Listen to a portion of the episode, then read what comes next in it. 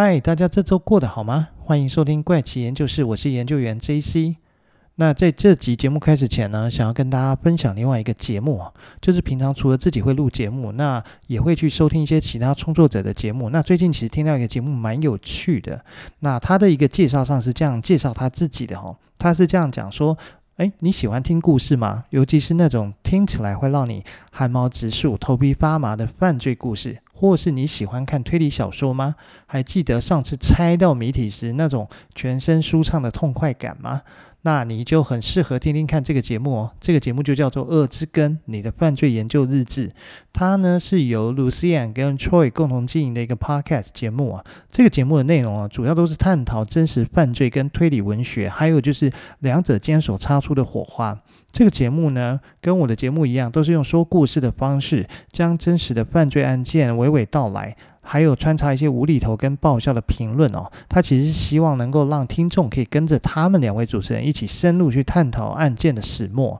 此外呢，这个节目他也会介绍一些推理小说，让听众可以对于欧美啊、日系啊，或者是华文的推理故事都有更深入的了解。他它是一个周更节目，所以其实就是一周一集啊。那他也写了一句 很有趣的 slogan，是一周一集，二之根真实犯罪远离你，很像小时候听到那种一天一颗苹果，让医生远离你是一样的。那当然就是欢迎啊、听众朋友们，如果说你们对于这种推理故事啊，还有真实犯罪案件有兴趣的话，也可以在每个周末的时候去加入他们，听着他们的节目，一起去研究犯罪，一起远离犯罪吧。那。大家有空其实可以听听看，我是觉得还蛮有趣的，其实是值得推荐一听的。好了，那接下来就回到我们的节目喽。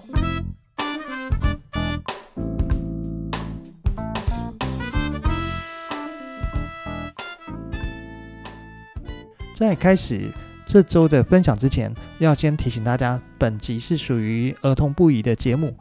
那这集要介绍的呢，其实是日本史上最诡异的一个谋杀案。那它叫做北九州监禁杀人事件。它是一件发生在一九九六年到二零零二年间，发生于日本福冈县北九州市的一个凶杀案跟非法监禁案件。这起事件呢，被日本人把它跟四田谷一家杀人事件，还有赤城神社主妇失踪事件同列为平成怪奇事件中的前几名恐怖社会案件啊。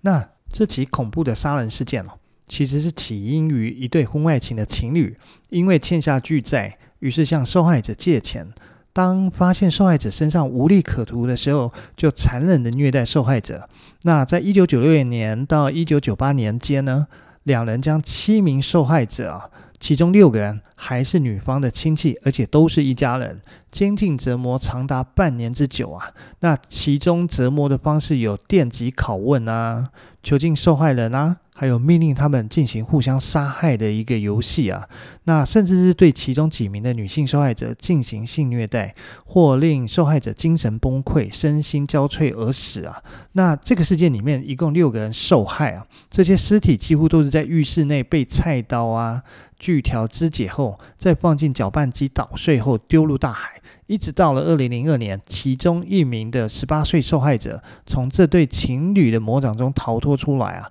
他才让这件事情曝光，那才让警方发现原来有一件这样的一个凶杀案跟监禁事件啊。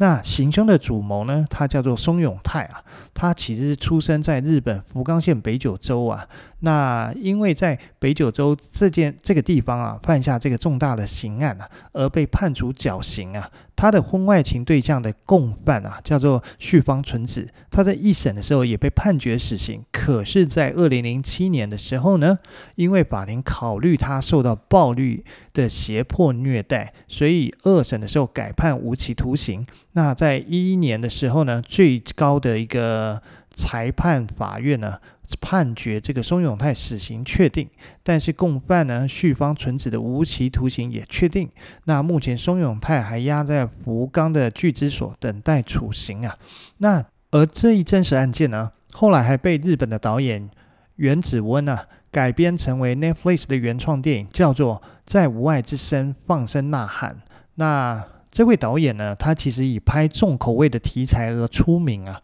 那但是电影里面出现的血腥啊、暴力啊，还有色情画面，其实都比不上真人真事般的震撼啊。那一位不学无术的渣男，他怎么靠一张嘴就夺走了六条人命啊？了解这件事情的一个经过以后，你肯定会觉得说人性的一个荒诞，还有他的一个弱小啊。那像前面介绍到这个主谋叫做松永泰啊，他其实家里环境还蛮好的，是从事棉被跟榻榻米的生意啊，所以他从小其实家境算富裕啊，而且他从小就备受到家里的一个溺爱，所以一直都是爸妈心里面的一个诶乖小孩、好学生，好像很多嗯、呃、很多重大刑案爆发以后。如果说媒体有去采访到他的家人，或者是身边的亲戚啊，或者是邻居，通常他们都是说，这个在我心目里面他都很乖，他怎么可能会犯罪？他如果有犯罪，一定都是别的坏朋友那教他去犯罪的。但是我觉得这就是在于说，一个家庭有没有好好的去关心他的小孩，了解他的小孩是不是个性上面有偏差，才会犯犯下未来犯下的一些滔天大错这件事情。那再回来。刚刚有提到说，他父母心里面一直觉得他是好学生，但是事实上，他一直到了青少年时期的时候，他的行为就开始出现偏差哦。在他十七岁那年哦，他因为把离家出走的少女骗回家，所以导致他就被高中他读的高中给退学，所以呢。他后来在十九岁那年也就结了婚，还生了小孩，但一直瞒着他的妻子出轨，在外面呢一直劈腿其他的女子，其中一位就是这个事件北九州事件的一个共犯旭方纯子啊。但事实上两个人本来就认识，而且他们还是高中时期的同学，只是在高中的时候他们其实只是点头之交而已。那有一天呢，松永泰呢，他其实没有毕业，可是。他就翻开高中的毕业纪念册，他想看看说，诶，有没有哪些女同学是长得好看的，打个记号吧，以后日后可以去搭讪撩撩这些呃漂亮的女同学。那绪方纯子呢，就是当时被他做下记号的其中一位。后来呢，松永泰就真的约她出来。那约出来以后呢，其实凭着他出色的撩妹功力，撩妹功力。让女子就相信他是一个事业有成的一个青年啊，所以两个人很快的就在一起。而女方的绪方纯子呢，是当地的名门望族啊。那女方的爸妈发现她跟有妇之夫在一起以后呢，其实大发脾气啊。但是松永泰既然太厉害了，他可以靠一张嘴就说服绪方纯子的爸妈，而且答应他说呢，他会很快的离婚来娶她回家。所以纯子的家人就相信松永泰。但是之后呢，纯子的妈妈。竟然发现自己的女儿被松永泰虐待啊，所以震惊不已。他就要求说：“哎，你一定要跟这个男人分开。”就没想到他不但没有救出他的女儿，那自己还被松永泰骗到了宾馆强奸了。而纯子也因为。被以松永泰逼迫，无奈打给家人，说出要跟他们断绝关系，不然就要自杀。就这样，纯子精神上孤立无援，那失去逃离松永泰的机会，之后还跟他生了两个小孩。但是这一切也只是一个噩梦的开始而已。而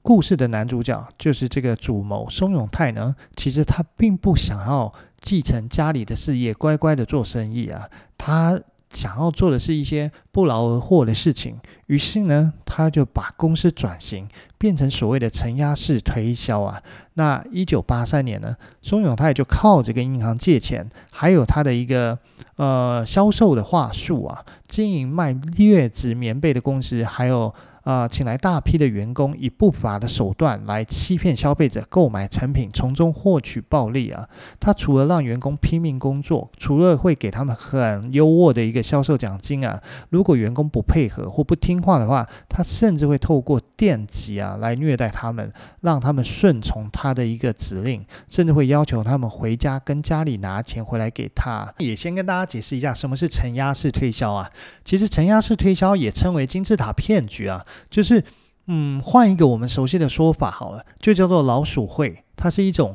无法持久永续经营的一种商业销售运作模式啊，在很多的国家跟社会的法律案件中被视为非法商业行为啊。那特别值得注意的是，有些公司会以合法的直销作为金字塔骗局的包装，导致直销跟金字塔骗局两者看起来很暧昧啊。但事实上，两者是的确是有一些类似的地方。但是合法的直销它是属于合法的，但是金字塔骗局呢，或者所谓的承压式推销，它就是非法。一九一九年的时候，美国发生的庞氏骗局，就是金字塔骗局的老祖宗。但庞氏骗局呢，比金字塔骗局好一点，因为庞氏骗局只要自己投入资金，不需要去找下线，所以不用赔上你自己的一个关系链。那有一部电影叫做《亿万男孩俱乐部》。Billionaire Boys Club 就是典型的承压式推销啊，电影里面就是利用股票作为商品进行诈骗啊。那所以顺便题外话一下，这部电影呢，其实在一零年的时候宣布要制作啊，但是他到一五年才开拍啊。而且这部电影呢，是凯文·史贝西在他的性丑闻曝光之前拍摄的最后一部作品。在史贝西的性丑闻啊，严重严重的影响这部电影的上映时间跟他的一个票房。最后呢，这部电影上映以后呢，遭到很烈的批评，猛烈的批评，而且票房非常的差。电影在美国的国内首周上映啊，甚至是只有六百一十八美元的一个收入啊，国内票房啊，就是美国的国内票房总计啊，只有一千三百四十九美元啊，创下史上最低纪录之一啊。所以一个人的名声真的是会关乎他的一个事业。好，我们再回到北九州故事来啊。上面讲到松永泰啊，他其实经营的诈骗公司啊，带给身边的人呢，还有员工痛苦啊。但是当中呢，也不是说全部都是只有受害者，里面其实不能讲说他不是受害者啦，但是算是里面不幸中的大幸呢，就是松永泰他在十九岁结婚还为他生小孩的原配呢，他就在这一年中靠着控告他家庭暴力啊，带着小孩成功的逃离了松永泰的身边，就永远都不用再受到这个变态的一个折磨啊。那松永泰的原配呢，成功带着儿子逃走以后呢，松永泰对于旭方纯子的控制就越来越严重，让他在精神上跟肉体上面都饱受伤害啊。但是纯子却对松永泰没有任何的反抗，甚至为了他呢，跟家里还有所谓的财务公司，嗯。应该讲就是类似所谓的地下放款这样的一些公司啊，去借款而欠下巨债啊。那后来呢，因为生意越做越大，就是他的诈骗生意啊，越做越大，孙永泰甚至被警方盯上。终于在一九九二年的时候，孙永泰被警方以胁迫罪跟诈欺罪通缉。那两个呢，就从此。就开始逃亡了。那在逃亡期间呢，他甚至是逼迫纯子打电话回家跟家人拿钱。所以一直到一九九七年呢，呃，旭方家一共汇了六十三次，总共给超过了一千五百万日元给了松永泰。而两人呢，重返他们的家乡北九州隐居的时候，在呃房屋中介公司找房子的时候，认识了中介虎谷久美雄啊。那因为松永泰知道对方缺钱啊，所以就骗他说自己是电脑天才啊。那利用他跟他合资成立新公司来研究赌博啊。那他利用合伙投资的名义啊，一再的拐骗虎谷啊。但是因为虎谷很需要钱，所以他也慢慢的就掉入陷阱啊。那虎谷是一个单亲父亲啊，他跟着他的女儿一起生活。那后来呢，他就带着他的女儿一起搬进了松永泰的公寓里面。在他们同住的期间呢，松永泰他会把虎谷灌醉，然后逼他写下一些过去曾经做过不好的事情，甚至会有一些犯罪的一些事件啊。那他就掌握着这些把柄啊，那就会要求他要遵从他的话。那他平常呢，甚至会把虎谷监禁在厕所，然后叫纯子去监视他，那要求。虎谷呢，要打电话去跟亲朋好友借钱了。如果虎谷不同意的话，那他就会拿电击棒去电他。所以虎谷的钱哦，慢慢被榨干了。那甚至是在冬天的时候呢，只有一些很单薄的衣服可以穿了，甚至一天只能吃一餐泡面了。而且没有在十分钟内吃完的话，就会被松永泰拿电击棒去电击他。那很快的，他就会变成是身体会不健康，因为一天只吃一餐，而且还只吃泡面。那甚至是他就会有一些。啊，身体不舒服的症状开始出现，会上吐下泻。那松永泰呢，就甚至会逼他吃掉自己的大小便了，甚至拿棍子、瓶子去殴打他，还叫他的女儿去咬他，同时用精神跟肉体的两方面啊来折磨虎骨啊。过没多久啊，虎骨因为精神崩溃啊，心力衰竭而死啊。没想到宋永泰发现他死后，竟转头告诉胡谷的女儿：“哦，你的爸爸是因为你才会死掉，而且他的身上有你的咬痕。如果说警察来的话，你就会被警察判断是杀人犯啊！”那被吓坏的十岁小女孩，他怎么会知道这些都只是吓他的话呢？他只好乖乖的听松永泰的话，那协助松永泰呢去处理自己父亲的肢呃尸体，那开始去肢解自己的父亲啊，那并且用绞碎机把自己父亲的尸体绞碎啊，那最后跟纯子一起将肢解后的尸体丢入大海，而这位女孩呢前前后后被他们这对情侣呢监禁了七年呢。而且这段时间还必须照顾杀害自己父亲凶手的两个儿子啊！那听到这边其实就已经觉得让人非常的毛骨悚然了。但是之后呢，松永泰跟纯子做出的事情才会让整个日本社会都感到非常的恐怖啊！那在失去虎骨这个摇钱树的松永泰呢，他就带着纯子跟女儿，就是虎骨的女儿呢，这样纯子一家人去伸手要钱了，因为他把纯子参与杀害。呃，虎谷的所有过程都告诉了旭方一家，并欺骗他们说纯子是主谋啊。那纯子的父亲呢，为了面子，他就甘愿呢倾家荡产去借钱了。前前后后就又给了他松永泰高达六千三百万日元的一个遮口费啊。但是呢，松永泰慢慢知道说，哎，旭方他们家好像快要付不出钱了，所以呢，他就开始去挑拨他们一家六口的关系哦。接着，松永泰搬进了纯子的家里，以电击惩罚法来控制纯子的六名家人。这六名家人里面包含了纯子的爸妈、妹妹、妹夫，还有妹妹的一对子女。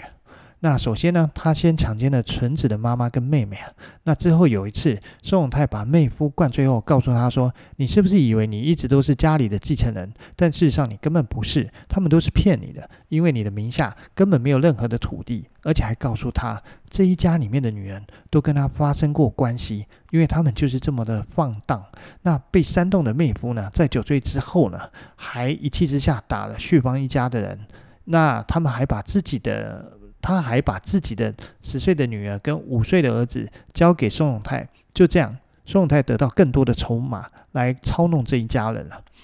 那松永泰呢？他同时也指使纯子啊跟虎骨的女儿多次的电击纯子家人，并向他们灌输啊，谁听话就不用被电的思想。那如果说有谁想要逃走的话，就一定要举报对方，那让这一家人互相的残杀。所以这一家人不但不会联手对付他，还会互相监视啊。松永泰呢，轻轻松松就控制了这一家人。那在半年内呢，纯子的家人就慢慢的被虐待致死。首先呢，松永泰先用纯子的侄子跟侄女来威胁啊，把旭方一家人都监禁起来。一开始呢，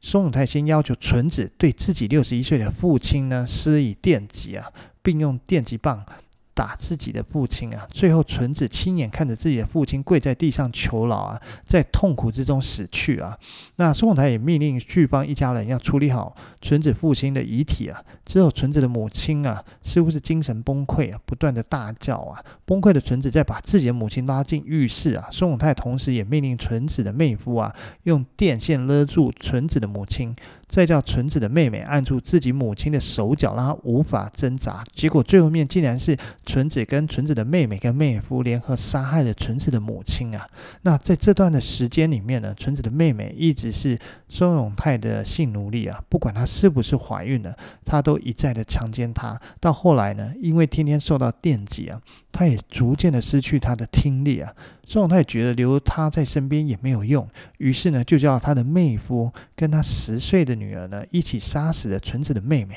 所以等于是被自己的先生跟自己的女儿杀死啊，这是纯子的妹妹的一个遭遇啊。而妹夫在杀害了自己的老婆跟岳母后呢，也精神崩溃啊，最后面心力衰竭而死啊。所以旭芳一家六口啊还活着，就只剩下当初的两个小孩。就是这两个被他拿来当人质的小孩啊，可是对松永泰来讲说，这两位小孩根本没有任何利用的价值啊，而且还成为他的一个累赘，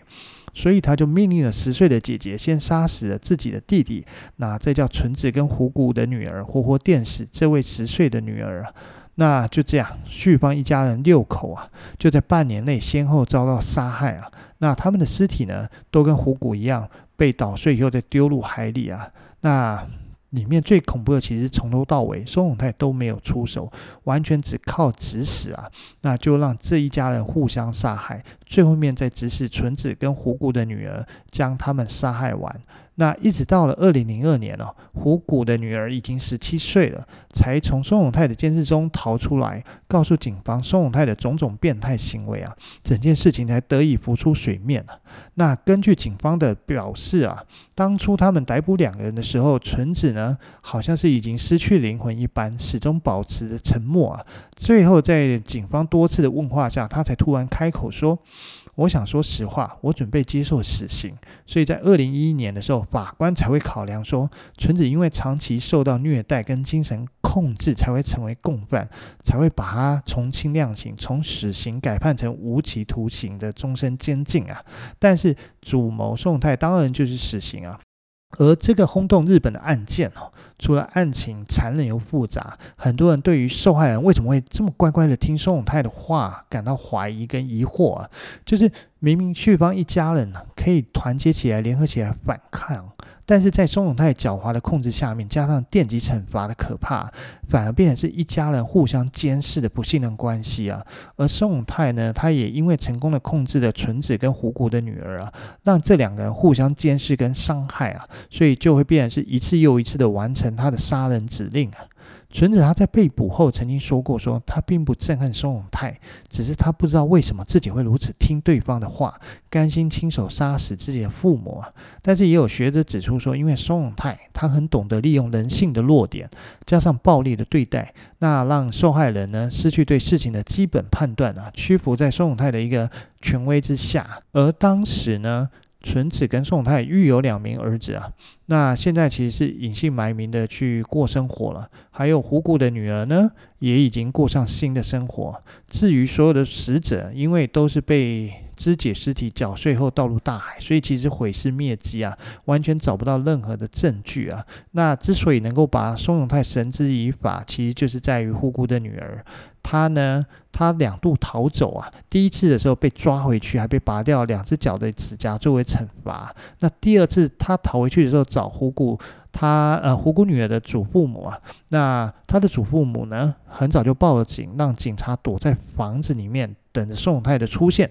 那所以才把宋永泰跟纯子逮捕以后，那才能够将他开始进行所谓的犯罪调查。但是呢，一开始只靠虎谷女儿的片面之词不足以起诉他们啊。那其其实还是等到呃纯子突然的承认所有的罪行以后呢，他们才有办法，就是警察才有跟法院才有办法去判下那个宋永泰的一个犯刑啊。那这件事情呢，宋永泰曾经多次的提出上诉啊，直到一一年呢，一一年十二月的审判呢，就是最高审判，最后面就是判定说就是维持死刑啊，那就是发回等待执行啊。目前他还是在一个等待处刑的一个状况啊。这故事只能说人性有的时候其实是其实是很难以想象的荒诞跟弱小啊。那只能说这种。不要存有做着坏事的心理啊！那希望大家其实都能过得平平安安，尤其在疫情的这个年代啊，大家也都是要保持着健康的身体啊。好，那这一集的故事就跟大家先分享到这边，那下周我们再跟大家分享其他故事喽，拜拜。